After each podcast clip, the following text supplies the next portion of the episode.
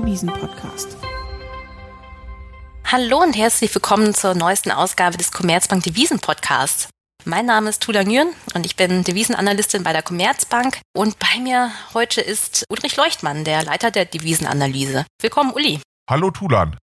Ja, Uli, wir wollen heute über den japanischen Yen reden. Es ist nämlich so, die Währung Japans hat dieses Jahr so ziemlich gegen jede Währung der wichtigen Industrieländer abgewertet. Ich glaube, gegenüber dem US-Dollar waren es, als ich zuletzt geschaut habe, etwas mehr als 20 Prozent. Auch gegenüber dem Euro, der ja dieses Jahr nun wirklich kein gutes Jahr hatte, waren es auch etwa 12 Prozent Abwertung. Und der Grund für diese Währungsschwäche ist eigentlich relativ offensichtlich. Der Grund ist die Geldpolitik in Japan. Die Bank of Japan ist eine der wenigen Notenbanken, die dieses Jahr ihre Zinsen nicht erhöht hat. Nichtsdestoweniger ist es der Notenbank im September doch zu viel geworden mit der Yen-Schwäche und sie hat tatsächlich am Devisenmarkt eingegriffen und den Yen mittels Deviseninterventionen gestützt. Das heißt, sie hat den Yen gekauft und Devisen aus ihren Reserven verkauft. Der Yen hat aber seinen Abwertungstrend dann trotzdem fortgesetzt, weshalb sie dann vor wenigen Wochen nochmal eingegriffen hat, was an der sehr heftigen und plötzlichen Yen-Aufwertung zu sehen war. Ehrlich gesagt, auf den ersten Blick scheint das, was die Notenbank dazu machen, ja ziemlich konträr. Ja, also sie geht gegen eine Yen-Schwäche vor, die sie ja aber selber durch ihre expansive Geldpolitik antreibt. Das ist doch eigentlich Unsinn, oder?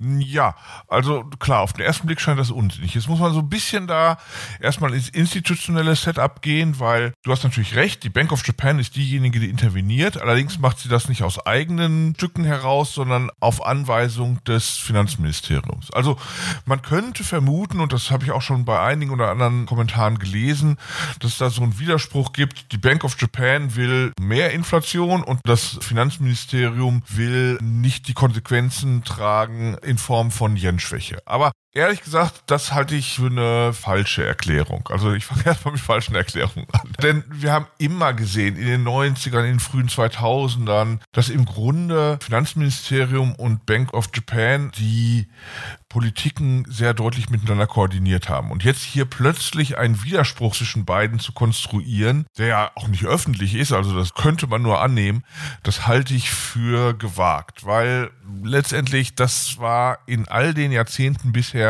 nicht der Fall und es spricht halt auch nichts dafür, dass die plötzlich sich uneinig sind. Also ist da tatsächlich scheinbar ein Zielkonflikt. Also man kann sozusagen Finanzministerium und Notenbank als eine Einheit sehen, die koordinieren sich so, dass sie eine Meinung haben. Und dann ist das natürlich widersprüchlich, was sie tun. Also einerseits eine Geldpolitik, die den Yen schwächt, andererseits mit Interventionen gegen den Yen vorgehen. Ich glaube allerdings, dass es dem Finanzministerium und der Notenbank vor allem auf die Geschwindigkeit der Yen-Abwertung ankommt. Ich glaube also, dass sie prinzipiell natürlich ihnen klar ist, dass diese Geldpolitik auch einen schwachen Yen zur Folge haben muss und dass sie das auch akzeptieren und im Grunde sogar begrüßen, weil eine Yen-Schwäche heißt ja auch, man importiert Inflation aus dem Ausland. Ne? Also die importierten Güter werden in Yen teurer und damit erzeugt man Inflation. Das Problem ist halt nur, wie du gesagt hast, es ging furchtbar schnell jetzt. Die Abwertung war sehr dramatisch. Und Notenbanken, die Bank of Japan, aber auch viele andere argumentieren häufig, naja, das mit den Wechselkursschwankungen, das ist gar nicht so schädlich. Ja, also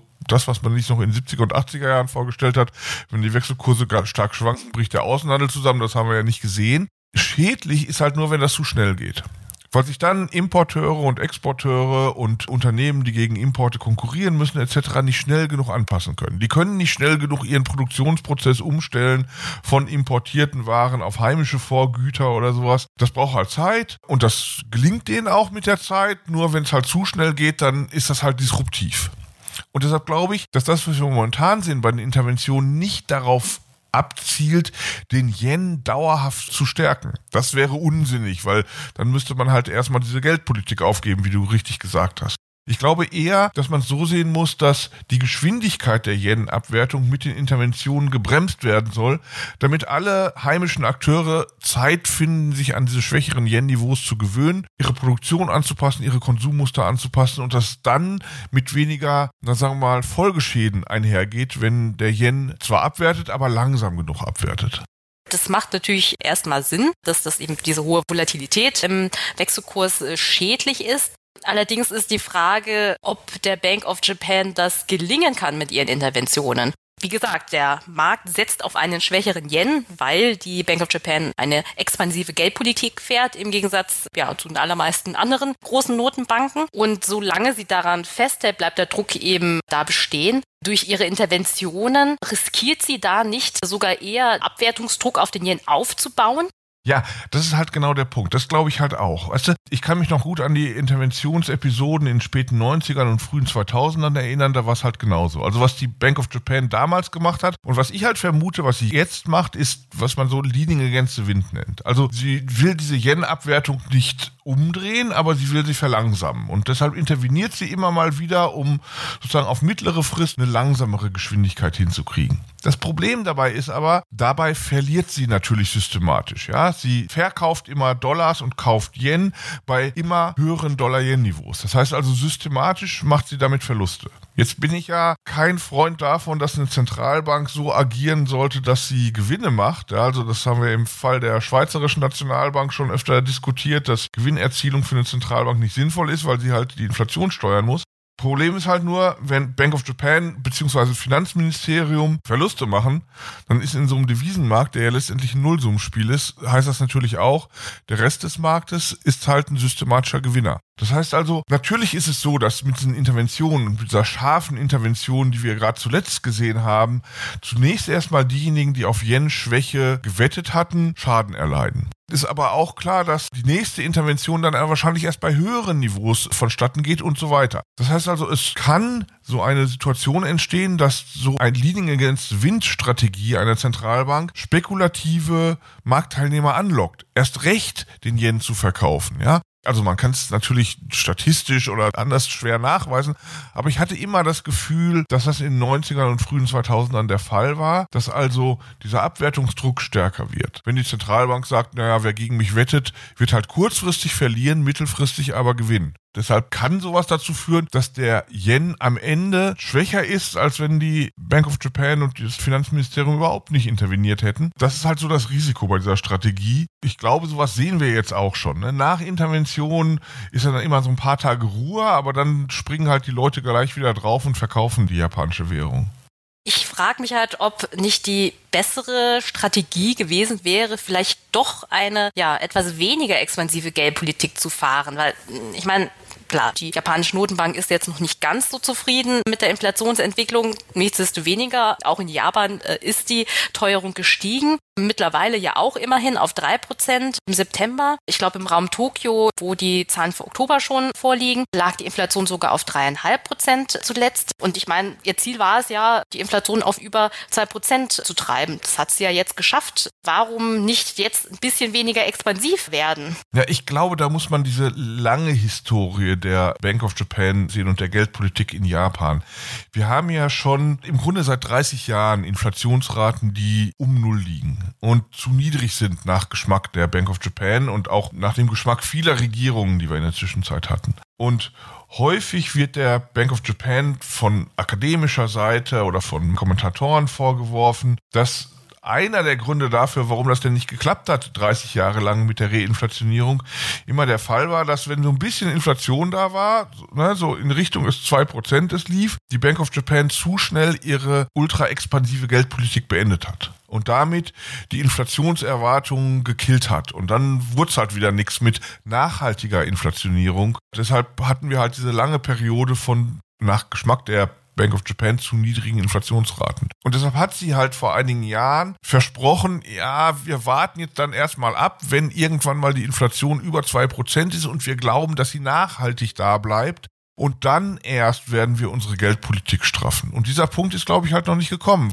schau dir weltweit die Inflationserwartungen an. Da glaubt der Markt, da glauben auch die meisten Prognostiker, dass die Inflation doch jetzt im nächsten Jahr doch wieder deutlich fällt, weltweit, dass also dieser Inflationsschock im kommenden Jahr nachlässt. Und wenn das der Fall ist, dann könnte es natürlich auch sein, und verstehe ich auch die Bank of Japan, dass die dann glauben, ja, dann wird es hier wieder nichts und dann werden wir wieder in ein Szenario fallen können, wo die Inflation vielleicht um Null ist oder auch mal wieder negativ ist wenn wir nicht klar zeigen, dass wir solche hohe Inflation tolerieren wollen, wenn wir also nicht die Inflationserwartungen, die langfristigen hochkriegen. Also Ich habe da schon Verständnis dafür. Ob die recht haben oder nicht, weiß ich nicht. Aber aus der Historie der Bank of Japan verstehe ich schon, dass sie lieber ein bisschen zu lange warten wollen als zu kurz.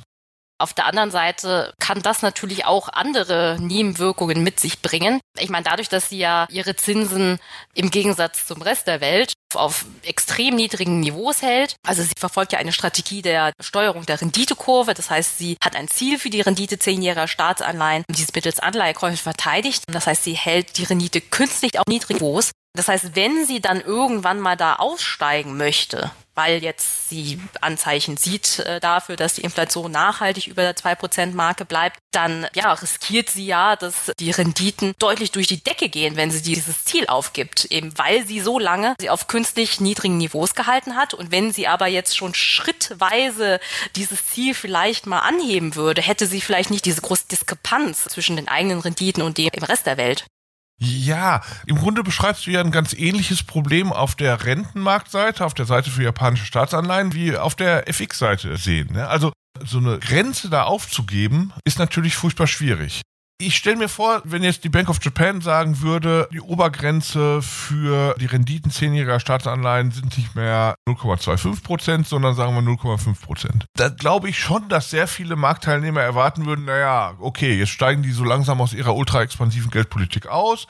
Jetzt sind es erstmal 0,5, dann werden es demnächst 0,75 oder 1 Prozent sein und so weiter und so weiter. Also die Renditen werden steigen. Und dann ist natürlich erst recht in so einem Marktumfeld, was das erwartet, die Motivation da, noch mehr Staatsanleihen zu verkaufen die Renditen dann extrem schnell hochzutreiben. Und deshalb ist dieser Ausstieg aus so einer Politik, wo man einen fixen Wechselkurs, ein fixes Renditeniveau oder ähnliches festlegt, natürlich immer furchtbar schwierig, weil dann plötzlich, wenn sich das abzeichnet, alle durch diese eine Tür wollen. Und das könnte die Bank of Japan halt nur verhindern, indem sie dann noch mehr Staatsanleihen kauft, also auf der QI-Seite sogar noch expansiver wird in einem Rahmen, in dem eigentlich dann danach aussehen würde, dass sie ihre Geldpolitik straffen wollte. Also dieser Ausstieg aus dem, was sie da an Politik-Setup haben, der fällt schon schwer. Das glaube ich schon.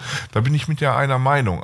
Ich weiß halt nur nicht und glaube halt nicht so richtig, dass die überhaupt schon jetzt dieses Problem angehen wollen, weil ich mir gar nicht sicher bin, ob die nicht mit dieser Inflation erstmal eine Weile lang zufrieden sind. Wenn die Inflation bei drei, dreieinhalb Prozent bleibt oder sogar noch weiter steigt, auf Niveaus ähnlich denen, die wir in Nordamerika oder in Europa sehen, dann werden sie sicherlich das überlegen. Nur bin ich mir gar nicht so sicher, ob sie das jetzt schon machen. Aber das Problem ist da. Irgendwann wird dieses Problem kommen.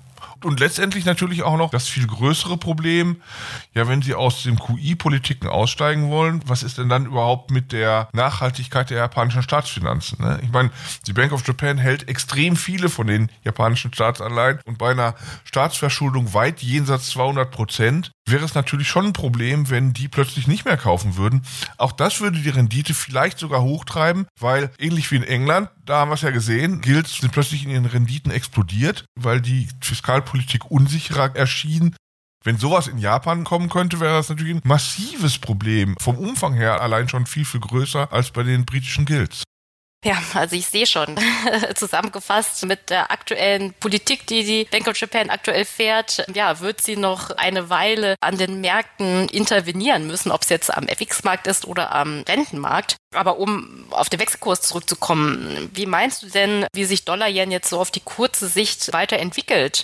Also sag mal, die glatteste Lösung wäre natürlich, wenn jetzt irgendwann diese allgemeine US-Dollar-Stärke zum Ende käme. Ne? Das würde natürlich dann vor allem den Abwertungsdruck auf den Yen gegenüber dem Dollar wegnehmen und dann wäre schon mal das größte Problem gelöst. Ne? Dann ging es halt nicht mehr so weit nach oben oder so schnell nach oben mit Dollar-Yen, wie wir das in letzter Zeit gesehen haben. Aber das muss natürlich nicht sein, wenn der Dollar weiter stark bleibt. Dann bleibt halt auch der Aufwärtsdruck auf Dollar-Yen bestehen. Und dann, glaube ich, wird es diese linienganze Windstrategie geben. Die Gefahr dabei ist halt nur, weißt, ich habe das eben verglichen mit der Situation in den 90ern und frühen 2000er. Da hat die Bank of Japan Leaning Against Wind auf der anderen Seite betrieben. Da wollte sie nicht eine zu schnelle Aufwertung des Yen. Auf der Seite kann eine Zentralbank so aktiv sein, wie sie will, weil sie im Grunde ja natürlich so viel Geld drucken kann, wie die Druckmaschinen hergeben. Und da wir das alles elektronisch haben, gibt es auch da kein Limit mehr. Der Punkt ist ja, dass sie jetzt auf der anderen Seite interveniert. Sie will eine zu schnelle Abwertung verhindern. Und da sind natürlich die Mittel begrenzt. Ja, also die Wiesenreserven des Finanzministeriums sind nicht unendlich. Und deshalb besteht da natürlich die Gefahr, dass irgendwann mal der Markt sagt, oh, denen gehen irgendwann die Devisenreserven aus. Und dann würde sich der Abwertungsdruck auf den Yen erst recht erhöhen, dann würden natürlich alle spekulativen Marktteilnehmer sofort Morgenluft wittern und draufspringen. Und das wäre dann halt gefährlich. Und deshalb kann man für die japanische Notenbank und für das japanische Finanzministerium nur hoffen, dass das mit der Dollaraufwertung bald zu Ende ist, denn sonst könnte es halt schiefgehen. Ja, fasse ich nochmal zusammen. Also kurzfristig bleiben erhebliche Abwertungsrisiken beim Yen bestehen. Trotz der Intervention der Bank of Japan oder gerade wegen der Intervention der Bank of Japan und eine nachhaltige Wende wird es erst geben, wenn sich eine nachhaltige Wende beim Dollar abzeichnet. Ja, was wir tatsächlich erst auf mittlere bis längere Sicht sehen. Gibt es da noch abschließende Worte von deiner Seite, Uli? Naja, also sagen wir mal, es kann natürlich auch gut gehen. Man sollte auch nicht zu pessimistisch sein. Vielleicht lässt sich der Markt natürlich auch schon wirklich davon verschrecken, von diesen beiden Interventionsrunden. Aber ehrlich, momentan sieht es halt auch nicht so danach aus. Gerade wo wir beide darüber sprechen, am Dienstagmittag, ist es natürlich auch noch schon so, dass Dollar-Yen wieder in Richtung 150 marschiert. Also es sieht momentan nicht so gut aus, aber Hoffnung ist noch da. Hoffnung stirbt zuletzt. ja, genau. Ja, dann danke ich dir fürs Gespräch, Uli. Ich danke dir, Tulan. Und danke Ihnen, liebe Zuhörer, fürs Einschalten. Falls Sie Feedback haben, schreiben Sie uns gerne, auch wenn Sie sich für bestimmte Themen interessieren, die Sie gerne in unserem Podcast hören wollen. Die Kontaktdaten finden Sie in den Show Notes. Ansonsten hoffe ich, dass Sie auch bei der nächsten Folge wieder reinhören. Bis dahin, alles Gute.